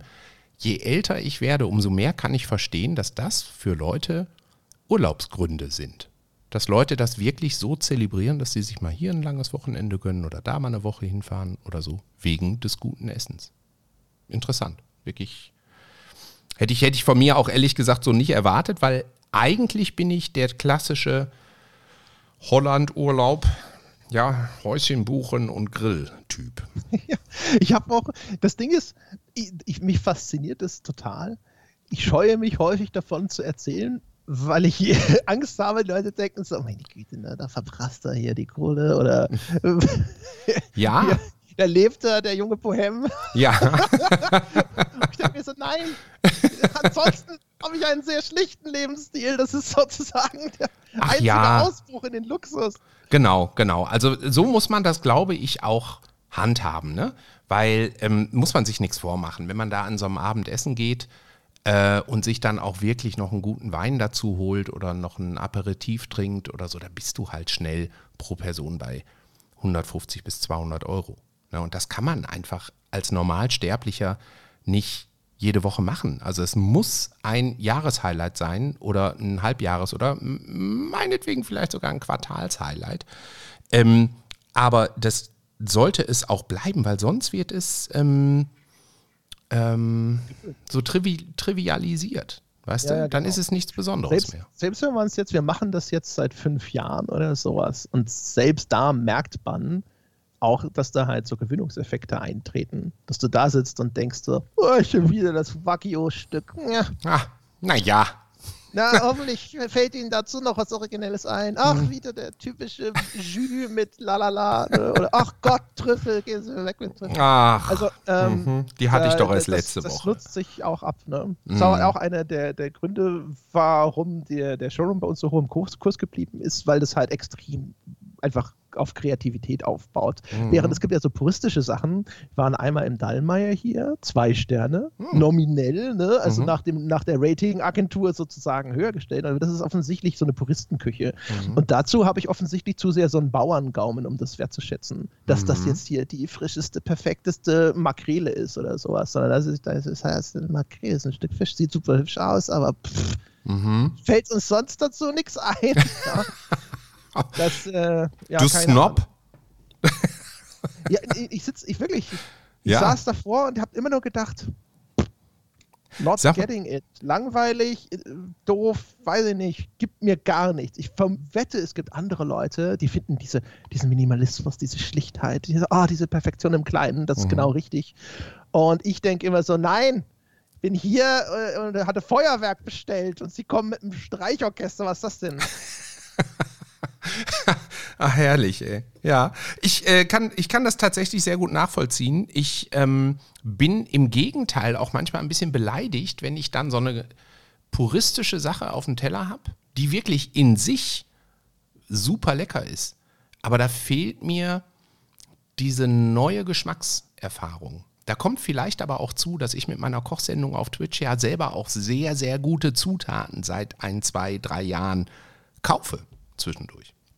Ja, also ich kaufe halt den mit, mit, mit der Hand gefangenen und äh, äh, liebevoll ähm, zu Tode gelaberten Lachs aus äh. Norwegen. ja, und der schmeckt halt schon spektakulär gut. An, einfach weil die Qualität des Produkts so gut ist. Ne? Und das ähm, kannst du auch für Sky, also so eine bestimmte äh, Winterkabeljauart und so, ne? Äh, äh, kannst du halt beliebig fortführen. Und wenn du selber auch schon den Anspruch hast, bei dir zu Hause auch immer mal wirklich, wirklich gute Zutaten auf den Tisch kommen zu lassen, dann haut dich das puristische Zubereiten einer wirklich guten Zutat in einem Restaurant natürlich nicht mehr vom Hocker. Ne? Da willst du eigentlich dann die neuen Geschmäcker. Ja, da willst du neue Ja. Sachen, die Soße, Also ich- die du so nicht auch, kanntest. ich, so. Ja, ich bin auch nicht feinjustiert genug für sowas. Also ich, wie gesagt, Mhm. oder meine Interessenlage ist einfach eine andere. Aber, übr aber solche Sachen übrigens, also solche Restauranterfahrungen, muss ich gestehen, das führt dir schon vor Augen, ne? dass Qu- Qualität einen äh, ganz erheblichen Unterschied machen kann. Mhm. Und das musst du, wenn du das selber äh, quasi bei dir zu Hause umsetzen willst, muss es gar nicht mal so ins, jetzt wird alles sau viel teurer, sondern du musst halt auch ein, einfach nur ein stärkeres Bewusstsein für sowas entwickeln. Ähm, so im Kleinen zum Beispiel. Ich koche sehr viel indische Gerichte bei uns Hm. zu Hause. Mhm. Curryblätter. Hab früher immer Curryblätter kriegst du jetzt auch nicht unbedingt an jeder Straßenecke. Ne? Gehst ja in den Mhm. Asaladen, erste Packung Curryblätter, die dir in die Hände fällt, die wenigstens eine englische Beschriftung hat, bist du froh und nimmst sie mit. Mhm. Wenn du dann aber mal guckst, es gibt enorme Unterschiede in der Qualität von diesen getrock getrockneten Curryblättern. Und seitdem ich zum ersten Mal vernünftige gekauft habe, habe ich immer gedacht, um Gottes Willen, was hast du denn da vorher in das Essen gebröselt? Das ist ja unmenschlich. Ja? Mhm. Und der Preisunterschied ist jetzt vielleicht ein Euro. Mhm. Und das hält ja ewig. Ist jetzt nicht so, dass du jetzt hier irgendwie so eine, weiß ich nicht, das ist ja auch nicht viel, die sind ja leicht wie, wie Tee. Ne? Also du kippst jetzt nicht 50 Gramm Curryblätter in ein Essen und das war's. Mhm. Sondern ne, da haben immer so ein paar reingestreut. Und ähm, äh, das ist aber auch irgendwo, wenn du so mal mitkriegst, wie gut kann es sein. Und du fragst dich dann natürlich selber, wenn du so als Hobbykoch, ne, ich koche ja bei uns hier auch immer jeden Tag, Wow, wie komme ich Tag. da auch hin? Kann ich Mhm. das reproduzieren? Das Faszinierende an dieser richtig krassen Küche ist halt, du merkst, ich habe keine Ahnung, wie er es überhaupt macht. Mhm. Mir fehlen wahrscheinlich schon erstmal alle Geräte, die man dafür braucht. Aber selbst wenn ich dann irgendwie was, was habe, wo ich denke, theoretisch solltest du es vielleicht replizieren können, ich weiß nicht, wie ich da hinkomme. Mir fehlt das Fachwissen, mir fehlt das Handwerk und so weiter. Mhm. Das finde ich ja, das ist ja das, was so ein bisschen, wo man so ein bisschen ehrfürchtig davor steht und sich denkt, ich habe keine Ahnung, wer das macht. Das ist fantastisch, aber ich wüsste nicht mal, wo ich anfangen soll. Total. Ähm, das ist cool. Aber eben auch umgekehrt so einfach so mitzunehmen. So, guck mal, achte halt einfach mal drauf und guck doch mal, was es so gibt. Und dann stellst du häufig fest, ach schau mal, ne, es gibt enorme Qualitätsunterschiede, die sich gar nicht mal so brutal irgendwo hinter dem Einkaufspreis niederschlagen müssen, sondern einfach nur in der Sorgfalt deiner Auswahl. Mhm. Also gerade auch jetzt zum Beispiel frisches Obst oder sonst irgendwas, wo du halt, wo kriege ich denn was Gutes, wo gehe ich denn hin und wonach gucke ich und worauf achte ich bei verschiedenen Sachen. Ja. Ähm, das ist hier eine Wissenschaft für sich. Das musst du auch alles erstmal lernen. Ich habe jetzt vor kurzem zum Beispiel, habe ich mir ein Buch über das Kochen von Kartoffeln gekauft und lerne ganz viel über unterschiedliche Arten von Kartoffeln. Man glaubt nicht erstmal, wie viele Kartoffelsorten es gibt und was die für Eigenschaften haben und was die, wo die sich vielleicht auch geschmacklich unterscheiden und so weiter. Weißt du und spontan, wie das Buch heißt? Mach, mach gern mal schamlose Werbung hier, wenn, wenn, wenn dir das vorliegt boah, ich glaube, das heißt immer nur Kartoffelküche oder sowas. Es gibt hier einen kleinen Stand auf dem Viktualienmarkt. So mhm. habe ich es nachgelesen. Ich habe ihn noch nicht gesehen in München. Mhm. Ich glaube, der heißt Kaspar Plautz, benannt nach irgendeinem Mönch, der hier, glaube ich, mal Kartoffeln angefangen hat zu züchten. Und die haben ein Kartoffelkochbuch rausgebracht. Okay. Und ich bin da einfach nur drüber gestolpert auf der Suche, weil ich äh, will mehr vegetarisch kochen aus ethischen Erwägungen mhm. und äh, habe überlegt, was mögen wir denn an Gemüse und vielleicht ist es gut, sich einfach mehr weiterzubilden im Umgang damit. Mhm. Und äh, die Kartoffel ist naheliegend. und hab, dann habe ich gedacht, so alles klar, reines Kartoffelkochbuch. Äh, das holst du dir jetzt einfach mal zur Zweckskartoffelweiterbildung. Mhm. Und das ist, da bin ich beim Googlen einfach so drüber gestolpert. Ich vermute, hoffe, dass ich das jetzt aus dem FF richtig wiedergegeben habe. Das wird man dann mit den entsprechenden Suchparametern finden können. Ja. Ich finde das total spannend aus mehreren Gründen. Zum einen bin ich tatsächlich letzte Woche, als ich eingekauft habe für die, für, die, für die Kochshow, bin ich in einem Laden hier gelandet, Frische Paradies, in den ich sehr gerne gehe. Ja, das ist eine tolle ähm, Kette, die Restaurants beliefert, aber meistens eben auch einen eigenen Abverkauf macht. Und da gehe ich unheimlich gerne hin, weil die haben wirklich großartigste Bioprodukte und Gibt's aber auch, auch. Sind hier übrigens auch sehr gut. Haben ja, super. Beste ne? Fischtheke in meiner näheren Umgebung. So, das war auch der Grund, warum ich dahin bin, weil ich, weil ich unbedingt ähm, diesen ähm, handgestreichelten äh, Wildlachs haben wollte. Und ähm, stehe in deren Gemüseabteilung und habe eine Tüte in der Hand, die ich vorher noch nie in meinem Leben gesehen habe, mit Curryblättern. So, jetzt halte ich fest, ich habe sie weggelegt. Ich wusste da nichts mit anzufangen. Curryblätter. Ich habe echt gedacht, was soll ich denn damit? Und indische Küche, überhaupt asiatische Küche, ist meine große offene Flanke, ja. Da habe ich überhaupt keine Ahnung von. Ich esse das unfassbar gerne, vor allen Dingen, wenn ich in London bin, bin ich jeden Abend irgendwo in, in indischen Restaurants unterwegs, weil ich es einfach toll finde und es überhaupt nicht kenne. Aber ich kann gar nichts. Gar nichts. Und jetzt kommst du und erzählst mir hier was von indischer Küche und Qualität der Curryblätter. Und ja, ich habe es mir direkt mal aufgeschrieben. Ich werde mich da jetzt einfuchsen müssen. Das ist ja. Ja, das ist halt, ist natürlich auch nicht leicht, ne? weil Zutatenbeschaffung ist hier manchmal problematisch. Wobei mhm. inzwischen, also ich weiß nicht, wie es bei dir ist, aber hier in München, da ploppen sie langsam auf. Ne? Also gerade auch die komplett auf äh, indische Küche oder indische Zutaten getrimmten Geschäfte oder sowas, da gibt es hier immer mehr. Mhm. Ähm, das ist inzwischen ganz gut. Es ist sowieso so die Verfügbarkeit, ne, das hat sich ja super weiterentwickelt. Ja, ich was muss, zum Beispiel so. auch total faszinierend ist, ist äh, Chili-Sorten. Was du geschmacklich an Chili unterschieden haben kannst, fantastisch. Okay. Ähm, da kriegst du natürlich noch nicht alles frisch, aber zum Beispiel so gefriergetrocknete Chilis. Ich habe vor, das ist inzwischen schon zwei, drei Jahre her oder so, also in so einem Online-Shop habe ich mir ich glaube, das waren Jalakbut Chilis bestellt oder Nagat, Nagatbut, egal.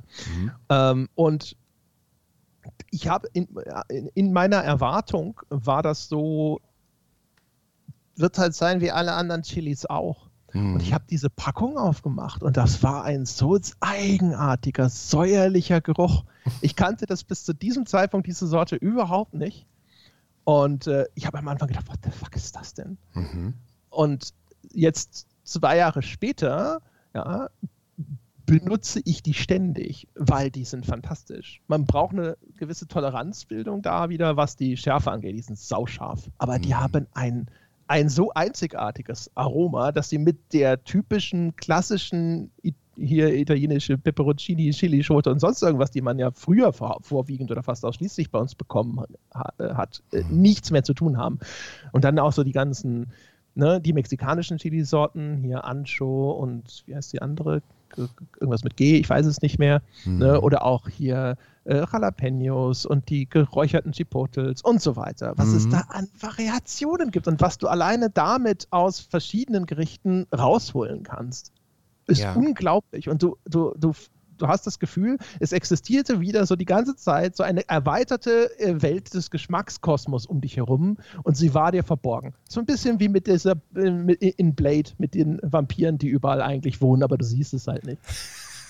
Das ist ein hervorragender Vergleich. Der fiel mir ja, auch direkt als erstes ein. Ja, ja, ja. Also ich muss äh, hier zugeben, dadurch, dass asiatische Küche eben meine offene Flanke ist, ja, habe ich auch keine Ahnung, wie wir hier im Kölner Großraum mit asiatischen Feinkostläden ähm, versorgt sind. Ich weiß es schlicht nicht. Weil die Schärfe ist mein natürlicher Todfeind. Also ich esse gerne angeschärft so oder ich benutze auch sehr gerne ähm, wirklich, wirklich gute Pfeffersorten. Also für äh, dich mal als Tipp, guck mal, wir haben in Köln nämlich einen tollen Versandhändler, der nennt sich Hennes Finest. Hennes Finest. Und ähm, die haben eine, wie ich finde, unheimlich nachhaltige Lieferkette zu kambodschanischen Pfefferbauern vor allen Dingen aufgebaut und oh, oh, importieren hier Kampot-Pfeffer. Ja, in diversen äh, Geschmacksrichtungen und Qualitätsstufen. Und du kriegst wirklich bis hin zur Chargennummer auch ein hervorragendes Hintergrundwissen mitgeliefert, ja, wo dieses Zeug jetzt herkommt, welcher Bauer das produziert hat und, und, und, und, und. Also es fühlt sich auch gut an, bei denen zu kaufen. Ähm, und das ist so die einzige Schärfe, die ich an mein Essen lasse. Irgendwas mhm. Gebratenes und nachher ein toller Pfeffer oben drüber. Aber ich habe mich schon so sehr vertan mit Chilis und mit Schärfe in Essen und dass, dass ich hier tatsächlich die Chilis, die ich hier habe, eher benutze, um Gäste in meiner Kochshow äh, in den Wahnsinn zu treiben. ja, man muss sich da rantasten. Ja. Also ich habe irgendwann mit meinem Bruder mal angefangen, einfach so als Wettbewerb, dass wir uns bei so einer Currywurstbude durch die verschiedenen Schärfegrade gefressen Ach, haben. Du ahnst es nicht, das habt ihr echt Und, gemacht. Oh. Ja, ja, genau. Und aber auch da habe ich gemerkt, boah, das ist teilweise auch echt sehr unterschiedliche Geschmacksrichtungen und eigentlich ziemlich geil. Mhm. Und wenn man das dann so über zehn Jahre, wenn man am Ball bleibt oder sowas, dann ist man da natürlich dann entsprechend so ein bisschen immunisiert. Ja? Also mhm. Also ich glaube, ich muss immer, wenn ich dann außerhalb der eigenen vier Wände koche, muss ich mich natürlich immer am Riemen reißen und mir in Erinnerung rufen, dass ich das normalen Menschen so nicht vorsetzen darf. Mhm. Aber äh, also für mich ist es halt lohnend, weil sobald dann ne, du eine gewisse Schärfe einfach wegtolerieren kannst oder sowas. Da sind halt Sachen dabei, die schmecken fantastisch. Ja, das glaube ich. Selbst sowas wie hier California Reaper, was ja eigentlich auch äh, so eine Scherzchili ist, ne? die vor allem bekannt ist aus lustigen YouTube-Videos, wenn einer reinbeißt oder sowas. Mhm. Also vom Geschmacksprofil, Stefan, mhm. ja, mhm. durchaus interessant, wenn ich das mhm. so sagen darf. Mhm. Ich bin auch halt ganz kurz davor, mir eine zu kaufen. Wirklich. Ich bin, bin ganz kurz davor. Ich, hab, Aber ich schwitze hier schon vor Angst, ey. Oh. Ich habe mir, hab mir zu Weihnachten vom äh, alten Gewürzamt habe ich mir eine Ach, Box schenken lassen mit Samplern von so den ganzen Pfeffersorten, die sie im Angebot haben. Mhm. Und bin seitdem immer dabei, das so ein bisschen durchzuprobieren. Aber ich hatte mir das vorgestellt, dass das total super ist, weil ich dann diese ganzen Pfeffersorten kenne und dann denke ich, ja, der ist toll und den merkst du dir und sonst irgendwas. Mhm. Aber die ganze Geschichte und dann merkt man, wie komplex das blöde Thema Kochen ist. Du benutzt das Ding einmal, ne? also das sind ja alles so kleine Tütchen dann nur, hast du vielleicht für, je nach Sorte, für ein, zwei, drei, fünf Gerichte oder sowas. Mhm. Und dann hast du dein Pulver verschossen, im, manchmal im wahrsten Sinne des Wortes, meistens mhm. sind es eher die Körner. Mhm. Und du bist dir aber immer noch nicht sicher, Hast du, ist der, taugt dir der Pfeffer nicht? Magst du den Geschmack nicht? Oder hast du noch nicht das richtige Einsatzgebiet gefunden? Äh, und, und, oder, oder ist die Dosierung falsch gewesen? Ich habe so viele Dinge, wo ich denke so, boah, ey, der war schon irgendwie ganz cool, aber irgendwie war das jetzt in der Kombination nicht geil. Aber was, wenn du ein bisschen mehr oder ein bisschen weniger? Mhm. Da gibt es nämlich auch noch so viel zu entdecken. Ich habe mir mal tasmanischen Bergpfeffer gekauft, so einen Streuer mhm. für 15 Euro. Ja? Mhm. Mhm. Und das Zeug ist unglaublich. Ich finde das mhm. fantastisch. Ich glaube, es ist kein richtiger Pfeffer, sondern nur einer, der, der vorgibt, einer zu sein. Also mhm. nicht so ein richtiges Pfeffergewächs. Ne? Das, wenn du das ins Essen tust, dann wird das auch so lila. Mhm. ja, so wie mit dem rosa Pfeffer. Das ja auch, ich glaube, der muss inzwischen auch rosa Beeren genannt werden, weil es halt einfach kein Pfeffer ist. Richtig, genau. Ähm, aber das Zeug ist fantastisch. Es ist auch ganz anders als dieser klassische. Man kennt Pfeffer als das ist das, was der, wo der Italiener noch mal mit der großen Mühle vorbeikommt und das schmeckt halt so wie, mit, wie genau das, was man jetzt gerade im Kopf hat. Mhm. Und da gibt es aber auch so viele Varianten. Szechuan-Pfeffer tue ich mich sehr schwer mit. Weiß mhm. ich immer noch nicht so richtig, ob ich mit ihm jemals äh, meinen Frieden schließe, mhm. aber halt auch total interessant und anders. Also irre, was es da für ein Spektrum gibt. Ja, total, total. Und weißt du, was ich halt sehr spannend finde, wenn man sich einmal ähm, wirklich nahezu wissenschaftlich mit äh, ein und demselben Gericht, aber mit verschiedenen Zutaten auseinandersetzt, mit denen du immer wieder das gleiche Rezept kochst, ähm, dann fliegt dir ja eigentlich wirklich irgendwann die Zunge weg, weil du dann merkst, so meine Fresse, ey, das habe ich immer so gekocht. Ich depp, ja. Warum, warum jetzt nach all den Jahren stelle ich plötzlich fest, dass es doch so viel, viel, viel, viel besser schmeckt. Wir haben da mal ähm, so, so Testreihen gemacht. Ja, da habe ich kleine Einweggläser geholt, die beschriftet.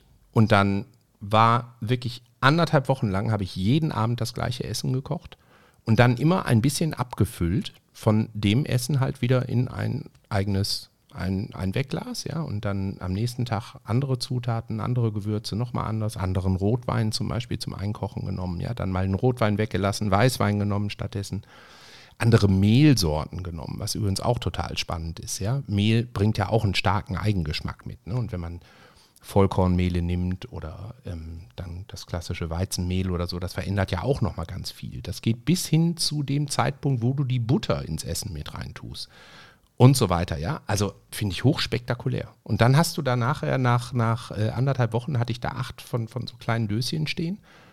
Und dann kamen die irgendwann alle nochmal in den Backofen, schön aufgewärmt. Und dann kam das eigentliche Testen.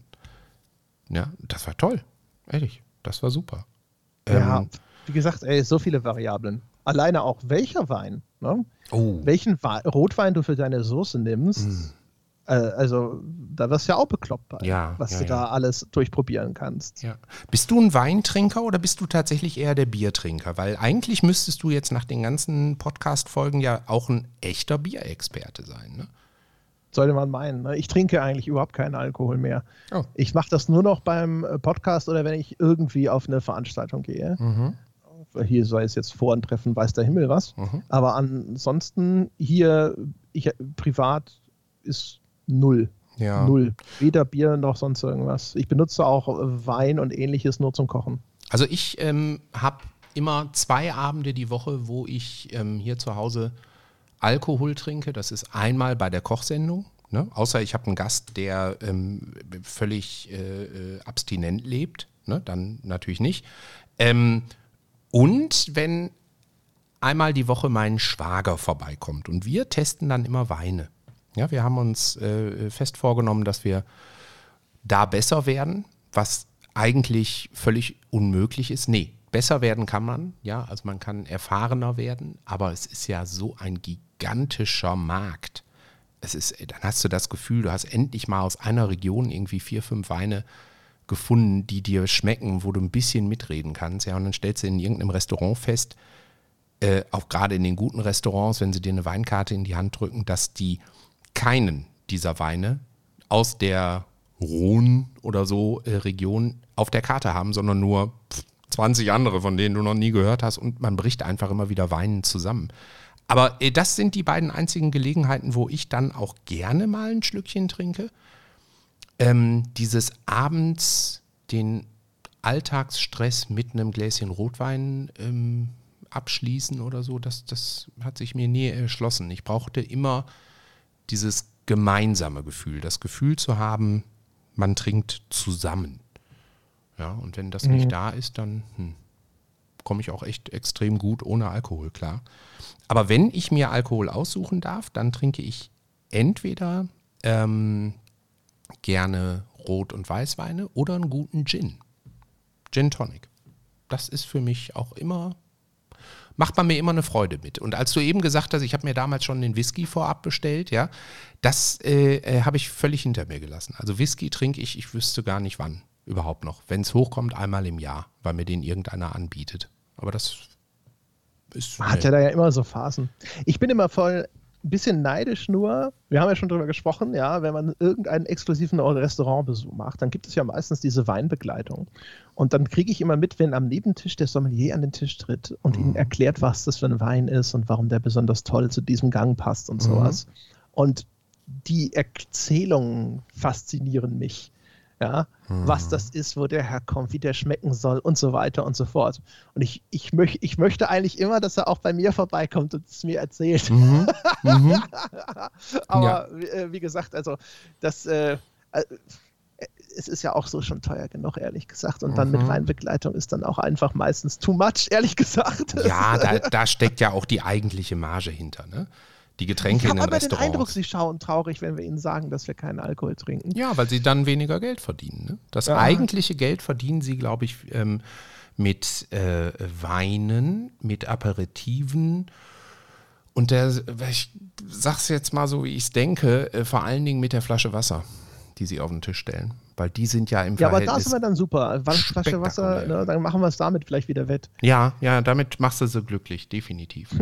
Und da gibt es auch man Riesenunterschiede. Ich glaube, das ist so ein Ding. Ne? Also mhm. von, von außen glaubt man vielleicht immer, dass gerade so exklusive Restaurants, dass das alles Leute sind, die da im Geld schwimmen und sowas. Mhm. Und die Kalkulation auch in diesem Bereich der Gastronomie ist teilweise sehr hart, mhm. weil man keine Vorstellung von dem Aufwand und dem Personal hat, das dahinter steckt. Ja. Also wenn du das äh, dir eine Zeit lang angeschaut hast, es ist Irrsinn, ja. wie viele Leute alleine in diesen Küchen stehen, wie viel Personal nötig ist, damit die da draußen diese ganzen Tische auch immer super schnell und diskret im Blick haben und so weiter. Also alleine wie groß dieser Mechanismus ist, der hinter so einem Restaurant steht, mhm. wie teuer der Einkauf ist, die Qualitätskontrolle ist und was die teilweise, die fangen ja mittags teilweise an, um das Zeug vorzubereiten, wenn mhm. dann abends die ersten Leute kommen. Das ist der totale Irrsinn. Ja, ja, ja. ja. Das ist äh, absolut richtig. Ich äh, muss gerade so ein bisschen in mich hineingrinsen, weil ich das Team von einem deutschen Sterne-Restaurant ganz gut kenne. Das ist das ähm, Hotel Bollands. Im, im, irgendwo im Frankfurter Großraum ist das, ja, so 50 Kilometer von Frankfurt weg, in Bad Sobernheim. Ich weiß nicht, ob das irgendeiner von euch kennt, aber da gibt es das spektakuläre Restaurant Jungborn. Und dieses Jungborn ist ziemlich traditionell und schon lange da drin und das hat einen Chef, den Philipp, ah, wie hieß er mit Nachnamen? Helzle. Philipp Helzle. Und da bin ich mehrfach jetzt schon essen gewesen und die haben ein ganz junges Team, was sich halt auch total gerne bei dir an den Tisch stellt, mit dir spricht. Und die haben zum Beispiel verschiedene Wassersorten, die sie dir anbieten die natürlich auch unfassbares Geld kosten, aber die wirklich so unterschiedlich schmecken, dass ich durch dieses Restaurant äh, den Wert von gutem, na, wie nennt man das jetzt? Tafelwasser sagt man ja nicht, ne? Ich glaube, das ist dann das Leitungswasser. Aber gutem Wasser bei einem guten Abendessen total zu schätzen weiß. Das ist spektakulär. Also wenn du Leute hast, die dir das Essen in einem Restaurant als Gesamtkonzept anbieten, also äh, wie mein, mein lieber Freund äh, Mario früher immer gesagt hat, ne, der hatte ein, äh, äh Manuel, der hatte ein eigenes Restaurant bei uns in Essen-Frintrop. Ja, das Vecchia Roma, was vielleicht der ein oder andere hier, der hier zuhört, tatsächlich kennt. Äh, der hat immer gesagt, der Wein, den ich dir hier gebe, der ist nicht nur dazu da, dass du den neben dem Essen trinkst, sondern du musst bitte auch einmal eine Portion Essen im Mund haben und dann den Wein dazu trinken. Ja, also diese Geschmacksexplosion, die auch ein gutes Getränk gemeinsam mit dem Essen, das muss auch übrigens gar nicht unbedingt immer mit Alkohol verbunden sein. Es gibt auch ganz tolle alkoholfreie Cocktails, die denselben Effekt erzielen, ja, weil die besonders sauer sind und irgendwas verstärken oder so.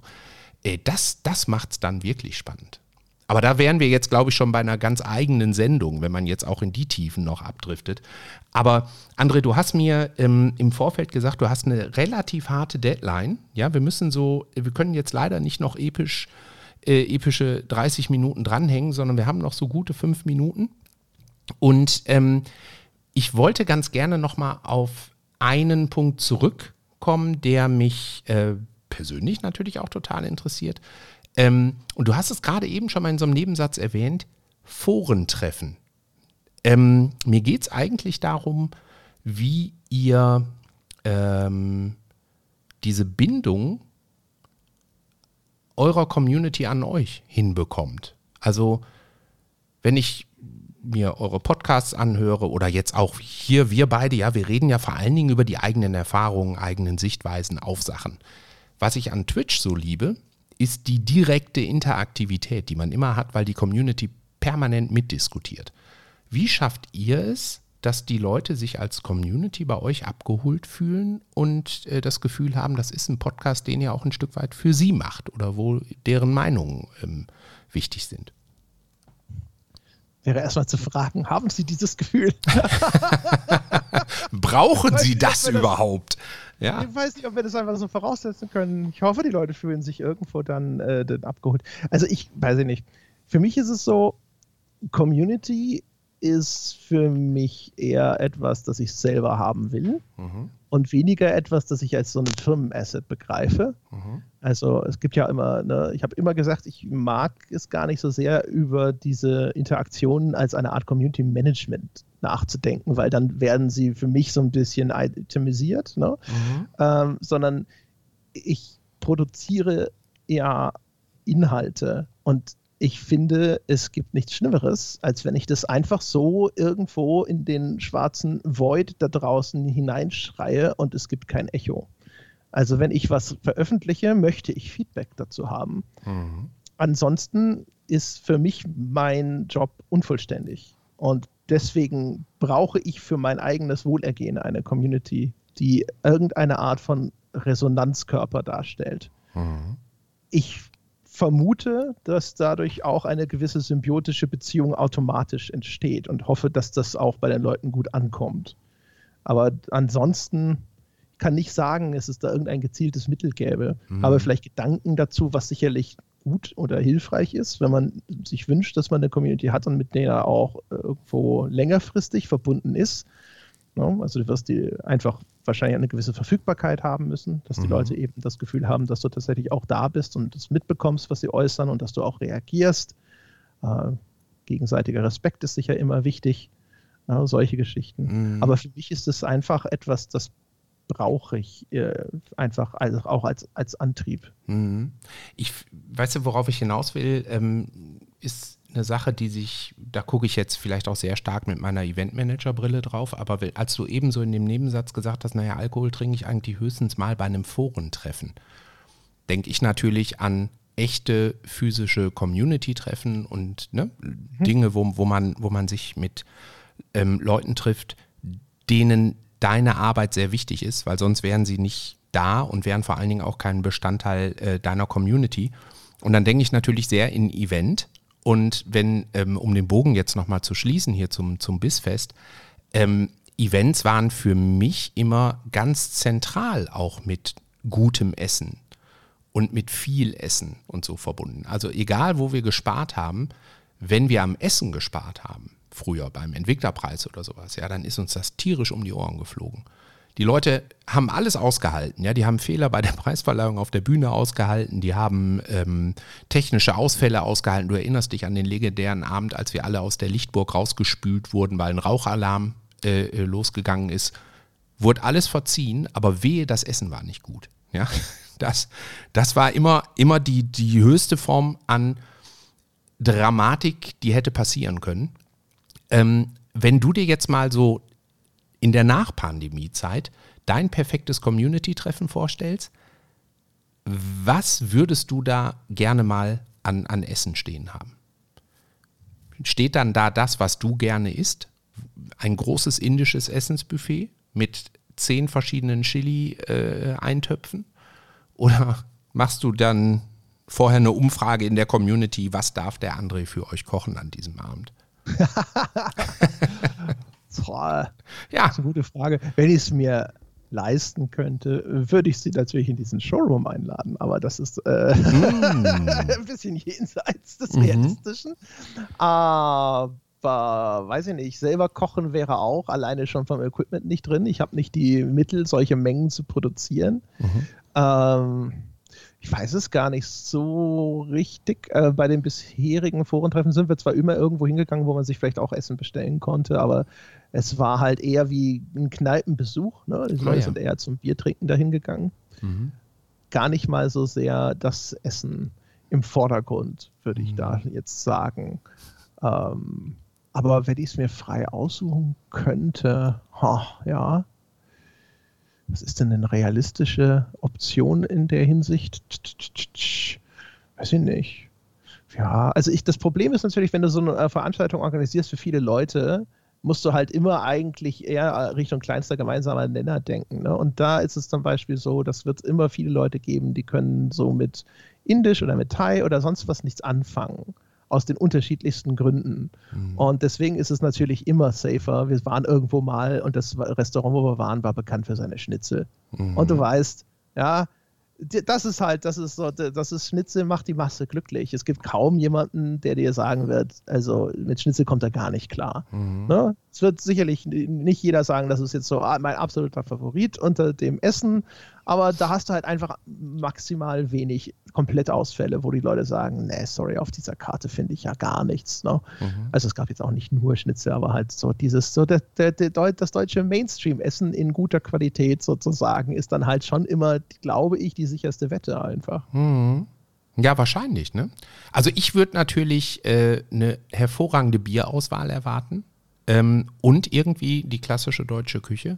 Ich muss dir allerdings auch dazu sagen, ich bin da ähnlich unterwegs wie du. Ich esse ähm, aus, aus vielerlei Gründen in letzter Zeit vor allen Dingen vegetarisches Essen. Ähm, Fleisch, Fisch gönne ich mir als Highlight ab und an noch, aber ansonsten bin ich sehr vegetarisch unterwegs. Und da würde ich tatsächlich, glaube ich, auch mittlerweile bei so einem Community-Treffen, ich würde es den Leuten nicht aufzwingen wollen, aber ich wäre froh, wenn ich in einer Location wäre, die halt auch eine gute Alternative dann hat zum mhm. Schnitzel. Ja, also dass die Leute dann eben nicht nur den Kartoffelsalat kriegen, äh, den warmen, sondern vielleicht noch irgendwie eine, eine, eine spannende Alternative. Ja, frittierte Curryblätter zum Beispiel. ja, genau. Also es ist halt echt so, ich habe da ehrlich gesagt aus der Perspektive gar nicht so viel drüber nachgedacht. Ich habe auch tatsächlich, also das muss ich dazu sagen, die Organisation der Forentreffen, die wurden meistens aus der Community heraus, insbesondere von unserem ehemaligen Webentwickler, dem wunderbaren Dominik Ehrenberg hier in München organisiert. Mhm. Es ist ja so, es ist gefährlich, jetzt nochmal einen, einen Fass aufzumachen, wenn wir so knapp in der Zeit sind, aber ich sage es jetzt trotzdem noch. Mhm. Es ist für mich so, äh, äh also ich bin anti-intuitiv, wenn man mich nur von außen kennt. Ich bin eigentlich eher ein, ein schüchternes Naturell. Mhm. Treffen, Auftritte, ähnliches vor großen Menschenmengen sind für mich etwas, da scheue ich eher vor zurück. Und das kostet mich irre viel Energie. Ja, und ja, ja. Das kann ich total gut nachvollziehen. Weiß, dass ich so ticke, zwinge ich mich häufiger dazu. Du erinnerst dich, mhm. dass ich mich als Laudator beim Entwicklerpreis zum Beispiel immer sofort in die Bresche geworfen habe. Ja? Mhm. Und man möchte meinen, wenn man das nur so hört, das, das passt doch alles nicht zusammen. Und das ist aber Training, weil ich ansonsten zu sehr dazu neige, mich zurückzuziehen. Mhm. Und das äh, schon ein Skill ist, der trainiert werden möchte. Aber äh, man, gerade sowas, wenn ich dann da bin, und wenn dann erstmal das läuft, dann ist alles easy für mich. Dann mhm. kann ich das, dann ist das cool und dann habe ich auch Spaß daran und sowas. Das Einzige ist, es ist eher kräftezehrend, lange Zeit unter vielen Menschen zu sein für mich. Mhm. Ähm, aber ähm, das, das ist vielleicht auch der Grund. Das ist meistens sogar, ich komme dann hinterher ins Spiel und vorher haben andere Leute das angebahnt. Mhm. Ja, ich meine, eigentlich ein Community-Treffen, was aus der Community heraus organisiert wurde, ist natürlich auch geil. So, dann weißt du, die Leute kriegen mit ziemlicher Sicherheit genau das, was sie gerne haben wollen, plus euch.